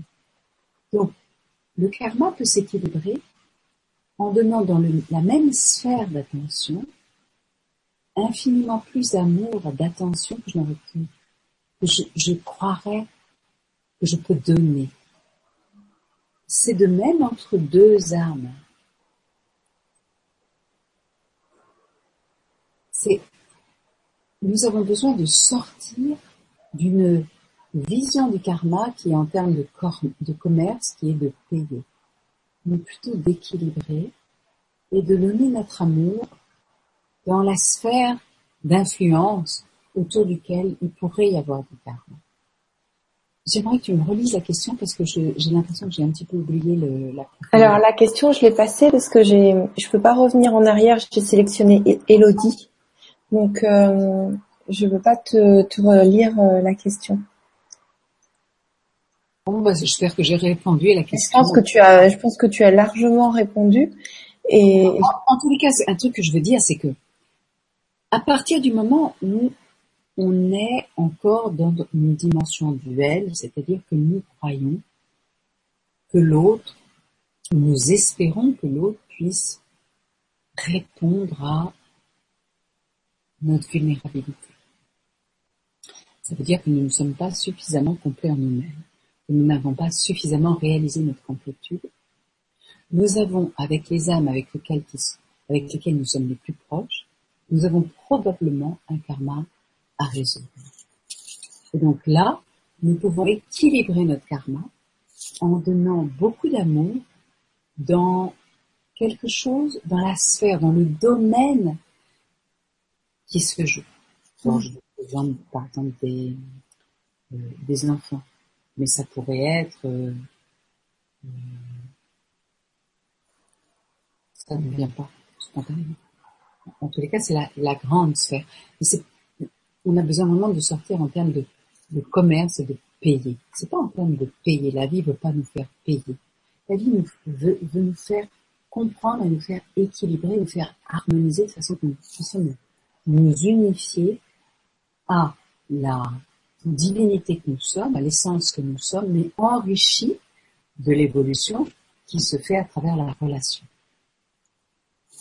Merci beaucoup Diane, tu as complété, donc c'est parfait. Et euh, alors je te propose de prendre une dernière question avec Elodie. Euh, alors Elodie qui nous dit Bonsoir, je vis une relation depuis un an, merveilleuse dans les bons moments. Seulement nous ne parvenons pas à communiquer dans la bienveillance, dans nos difficultés. Nous faisons trop miroir dans nos blessures et peurs. Comment faire pour guérir? Alors, c'est Elodie, hein, c'est ça? Oui, c'est Elodie. Ça veut dire, Elodie, que vous êtes dans une grande relation d'amour dans une magnifique relation d'amour. Quand je reçois un couple, quand j'accompagne un couple dans un, dans un stage, ma, mon grand défi et en même temps mon grand, mon grand cadeau, c'est de dire à ce couple, à la mesure de votre amour et votre défi. À la mesure de votre amour est aussi les cadeaux que vous pouvez vous faire, bien sûr, les bénédictions. Et c'est ce qu'Elodie dit. Quand c'est bien, mais qu'est-ce que c'est bien? Mais quand ça va pas, mais qu'est-ce que ça va pas? Ça, ça nous dit qu'est-ce que c'est Ça nous dit combien c'est. Et Elodie nous dit combien c'est fort entre nous. Combien c'est fort dans l'amour, combien c'est fort dans le défi. Et Elodie lui dit combien c'est fort. Et Elodie nous donne le cadeau de nous refléter ce que ce qu'est une relation, une relation puissante d'évolution. Alors évidemment, vous faire accompagner dans la communication, ça s'apprend. On va dire des thérapeutes peuvent vous accompagner pour que ce moment de friction ou ce moment où je, j'expliquais que la relation, bien sûr, la relation intense d'amour, m'amène à me sentir tellement complète quand nous allons bien tous les deux. Parce que ça vient éveiller en moi le sens de ma complétude. Mais en même temps, quand l'autre se présente à l'endroit où l'autre ne peut pas répondre à mon espoir le plus, le plus profond, ça vient frictionner en moi et les deux égaux se, frictionnent, les deux égaux et les deux personnalités viennent se frictionner, de même pour l'autre. Là, la communication est essentielle, sauf que, et on a fait un, un web atelier là-dessus. Sauf que nous n'avons pas été éduqués à communiquer ensemble et à être à communiquer dans une forme de bienveillance, de respect, dans une forme de non-violence. Donc vous avez quelque chose de, je vous conseille, mais, je trouve que la Terre entière devrait aller regarder la communication non violente. Hein. Donc apprendre à communiquer d'une façon non violente et à communiquer d'une façon transformatrice. Ceci dit, la communication parle, vient toucher, parce qu'à l'endroit où je réagis dans la communication, c'est ce qui est le plus vulnérable en moi, ce qui est le plus blessé. Donc évidemment, la communication m'informe, me signale cette blessure en moi-même. Donc, Elodie est invitée mais comme chacun d'entre nous est invité à travers ce que signifie sa communication, d'aller regarder ce qu'elle a besoin, ce qu'elle a besoin de prendre soin, de façon qu'elle se présente à la communication, ne plus en réaction, mais dans une dimension en, paix avec elle-même, et non pas dans une réactivité à cause de l'autre ce qu'elle croit à cause de l'autre. Donc la communication non violente, la communication dans un couple, ça s'apprend. Mais nous ne l'avons pas appris. Donc on a besoin d'apprendre à travers nous. Vous pouvez grandement vous documenter à travers, il y, a, il y a des livres sur la communication non violente et bien des thérapeutes peuvent vous accompagner sur accompagner un couple. Et accompagner un couple, c'est très délicat parce qu'il faut prendre soin du, de la blessure de l'un, de la susceptibilité de l'un et la susceptibilité de l'autre, et à chaque fois prendre en compte ce qu'il y a en commun dans ce couple, ce qu'ils viennent à travers cette, vulnérabilité intense de l'un et de l'autre, ce qu'ils viennent accomplir. Donc, un couple a besoin d'entendre que souvent un couple dit mais à cause d'elle ou à cause de lui je touche ça. Et j'aime à leur dire, grâce à la profondeur de ce que vous touchez, vous êtes appelé à ouvrir en vous-même l'amour pour cet espace de vous-même le plus blessé et en même temps qui a le plus à être reconnu, de façon que vous vous rencontriez depuis deux espaces complets et non pas deux espaces qui essayent de prendre béquille sur, l'un et sur l'autre. Parce qu'à ce moment-là, on est comme des cannibales ou comme des mendiants vis-à-vis de l'autre. Peux-tu me redire la question? Bonsoir, je vis une relation depuis un an merveilleuse dans les bons moments, seulement nous ne parvenons pas à communiquer dans la bienveillance, dans nos difficultés, nous faisons trop miroir dans nos blessures et peurs. Comment faire pour guérir? Oui. Alors, vous ne faites pas trop miroir. Vous faites miroir. Le trop, c'est la puissance de votre amour. C'est le choix que vous avez mis l'un et l'autre à évoluer. Il n'y a pas de trop. Il n'y a jamais de trop. On n'est pas trop un soleil. On est un soleil. Par contre, on a besoin de prendre responsabilité pour le soleil que nous sommes. Donc, ce que vous appelez le trop, c'est la puissance d'amour qu'il y a entre l'un et l'autre pour vous acculer et l'un et l'autre aller rencontrer ce miroir et donc ce qui n'est pas fini de votre histoire personnelle, l'histoire de l'enfance, l'histoire de l'âme et pour l'un et pour l'autre. Et l'excellence ou la compétence d'un thérapeute qui peut vous accompagner, c'est de s'extraire de vos deux histoires et de voir la beauté, la puissance de d'évolution que vous avez choisi d'avoir grâce à la relation. Je voudrais à ce propos rebondir sur parfois des questions qu'on me pose. Je pense à une femme que j'ai accompagnée il n'y a pas longtemps qui me dit Tu connais mon histoire, est-ce qu'il faut que je me sépare? Déjà, je ne prends jamais position dans cette situation-là. Je crois que j'en ai parlé dans la première conférence. L'histoire en question, c'est une vraie histoire d'amour. Il y a encore beaucoup d'amour vivant, vibrant entre deux. Il y a un gros défi. Et je lui réponds Qu'est-ce que tu veux de ta vie? Est-ce que tu veux t'éveiller? Est-ce que tu veux évoluer sans te consumer Est-ce que tu veux une vie suffisamment tranquille? Il n'y a aucun jugement de ma part ou de la vie sur aucune de ces trois questions. Mais en fonction de la réponse à cette question, tu sais si tu restes ou pas. Si tu veux t'éveiller. Et là, dans la situation en question qui dit, il y a beaucoup d'amour, beaucoup d'amour encore vibrant entre ces deux êtres et beaucoup de cheminement possible entre ces deux êtres. Si tu veux t'éveiller, cette relation t'amène à prendre soin de toi et à aller plus profondément dans ta complétude. Alors reste dans cette relation. Deuxième situation, tu veux évoluer, mais dans du confort.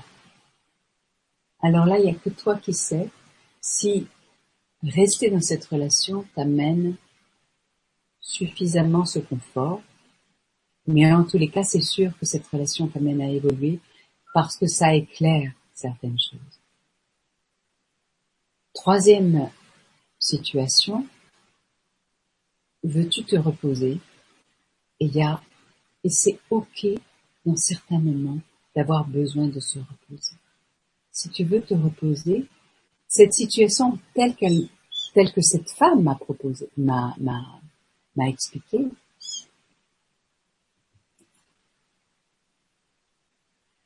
il y a quelques petites choses qui se passent chez mes animaux. Mais je pense, comme je fais toujours le lien avec euh, l'ensemble et la globalité, il doit y avoir quelque chose qui se passe. Donc si tu veux te, te reposer, c'est ok, mais alors à ce moment-là, c'est par toi. Donc, personne peut répondre pour vous quel choix vous avez à, être. Bien sûr, il y a il y a des cas de figure où quelqu'un est maltraité physiquement. Alors là, n'importe quel thérapeute va dire, euh, sauve-toi, hein, et utilise euh, ce que la société euh, t'offre pour euh, te protéger. Là, j'ai, il y a, il y a quelques jours, pour la première fois de ma vie de thérapeute de couple, sur 15 ans, j'ai dit à quelqu'un, barre-toi. Parce que l'autre était, bon, c'était déséquilibré et était dans le délire. Là, à ce moment-là, il y a quelque chose qui n'est plus équilibré, il faut sauver sa peau. C'est autre chose. Mais même si nous nous séparons de l'autre, c'est important de le faire depuis un endroit de. Et ce n'est pas ce que nous propose la société. Imaginons qu'une femme a été, par exemple, une femme ou un homme, hein, parce qu'il y a aussi des hommes, maltraitée physiquement. Bien sûr, il y a un certain degré où on a envie de dire, allez, sauve-toi, utilise les lois pour te protéger physiquement.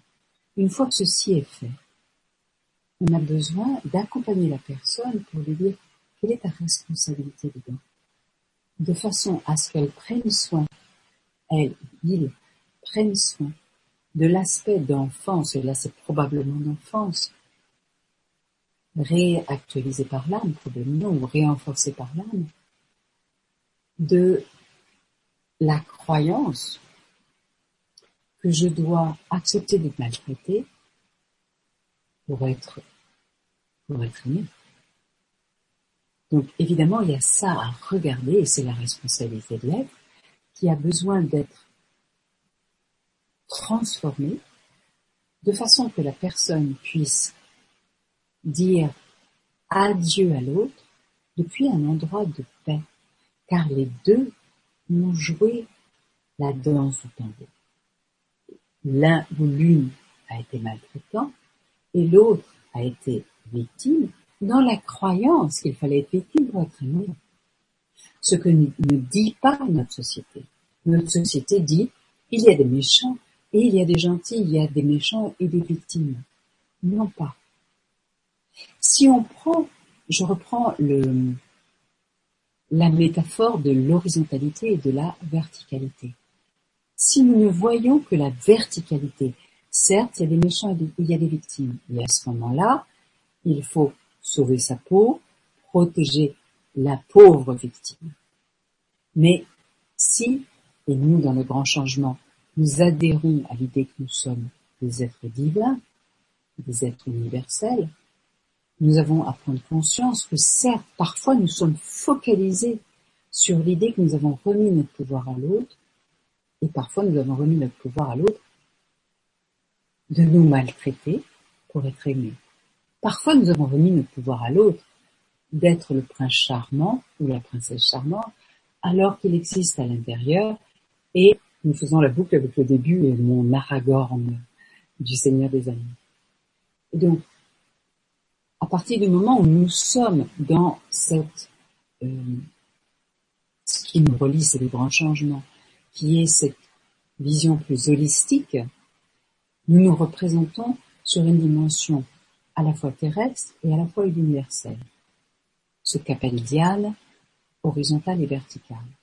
Alors la personne a besoin, une fois suffisamment avoir pris soin de son aspect victime, de regarder sa responsabilité d'avoir donné le pouvoir à l'autre, de croire qu'il avait besoin de victimes pour être aimé. Donc là, il y a besoin de pardonner ça, de transformer ça, de façon à dire au revoir, et je dirais adieu, mais adieu dans deux mots. À Dieu, dans cette dimension verticale, universelle, de dire au revoir, au revoir, et d'une façon universelle, à Dieu, à l'autre, depuis un endroit de paix, parce que grâce à toi, grâce au jeu, certes assez tragique que nous avons joué, que tu étais le maltraitant, que j'étais la victime, ou parfois que j'étais la maltraitante ou la séductrice ou la manipulatrice ou que sais-je, et toi, la victime, que nous puissions dire dans la paix, sur le plan terrestre, nous nous disons adieu et nous nous remercions sur le plan subtil de nous être accompagnés à prendre soin de notre aspect vulnérable, pacifier cette croyance fort terrible, si je prends l'exemple que j'ai pris, qui était de croire que j'ai besoin d'être maltraité pour être aimé, ou d'être victime pour être maltraité, et de transformer cette croyance de façon à, moi, être plus dans ma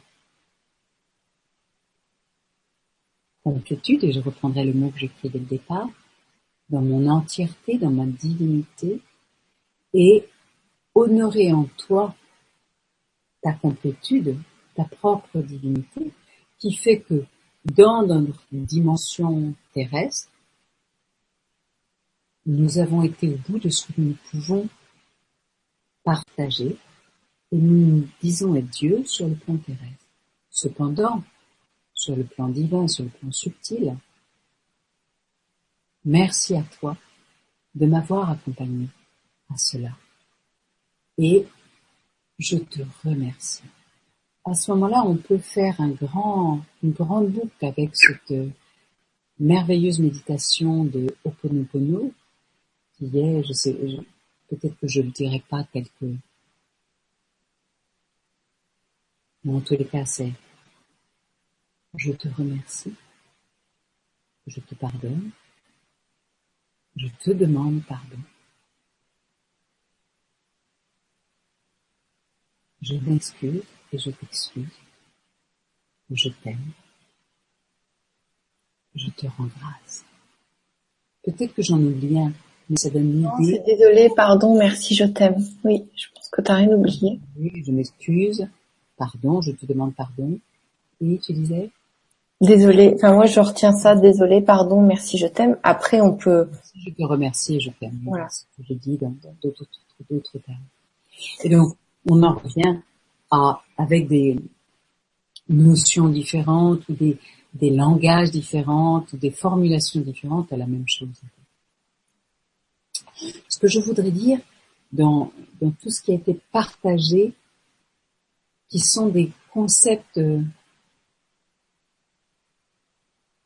psychologiques, parfois spirituels, c'est que dans la relation se joue l'énergie vitale. Et là, on n'en a pas partagé du tout. C'est-à-dire que c'est bien joli tout ce qu'on a dit. C'est vrai dans l'absolu. Quand on va le lire ou le réécouter, on va être d'accord. Mais quand on est en relation, il y a tout ce qui est de l'énergie vitale, de l'émotion qui se frictionne, du feu des énergies. Et à travers ça, nous avons à apprendre à libérer ce feu de l'énergie de vie en nous et à apprendre à la canaliser et à la rencontrer en relation à l'autre. Et ça, il n'y a pas beaucoup de choses qui peuvent le faire. Alors, j'ai l'air de, prêcher dans, ma paroisse, on va dire. Nous avons dit c'est certes que tout ce qui est le travail sur le souffle, s'abandonner au souffle, à travers cette énergie profonde qui vient rencontrer la puissance de l'énergie est à rencontrer. On a une fausse croyance par rapport à l'énergie, ou du moins par rapport au tantra. On imagine que on va éveiller l'énergie de vie, et puis miraculeusement, on va se trouver de l'autre côté du miroir. En fait, l'énergie de vie, qui s'éveille dans la profondeur de nous-mêmes, qui monte, vient toucher notre cœur. Et qu'est-ce qu'elle rencontre, cette énergie de vie Elle vient rencontrer tout ce qu'il y a autour de notre cœur avant de rencontrer notre cœur. Et qu'est-ce qu'il y a autour de notre cœur? Eh bien, nos colères, nos peines, nos chagrins, nos automatismes, nos attentes. En fait, toutes les carapaces qu'on a mis autour de notre cœur. Et là, il y a besoin d'être accompagné. Je dirais d'être accompagné de façon à dissoudre ces carapaces dans la bienveillance, dans la compréhension de ce que l'énergie de vie, de façon alors à pouvoir accéder à ce qu'il y a au-delà des carapaces, qui est l'amour pur. Alors à ce moment-là, la personne rencontre des états de bien-être, des états d'extase, des états de bénédiction. Mais à condition d'avoir, d'apprendre à canaliser son énergie de vie. Dans la relation amoureuse, l'énergie de vie est fort présente. Dans la relation, je dirais, affective, dans la relation avec mon voisin de palier, avec mon, mon, mon boss, mon patron, l'énergie vie est comme euh, tranquille. Dans la relation amoureuse, elle est fort présente. Donc, pour ceux qui sont investis, qui sont consacrés, qui rencontrent, qui sont d'accord avec tout ce que je dis, mais qui au cœur de la relation ne peuvent pas s'empêcher de venir frictionner, de réagir, alors là, je vous invite, je vous conseille, allez rencontrer cela de façon accompagnée. C'est sûr que une des façons les plus directes les plus puissantes, c'est dans un stage, je dirais de tantra, parce que nous, les animateurs de tantra, nous utilisons avec une véritable connaissance intérieure l'énergie de vie. Tous les animateurs de tantra aiment l'énergie de vie et ont une véritable compétence. Après, est-ce que cette énergie de vie est amenée au cœur et amenée dans cette dimension spirituelle? Seul votre cœur vous dira et seul votre cœur résonnera là où, en cet instant même, il est juste d'aller.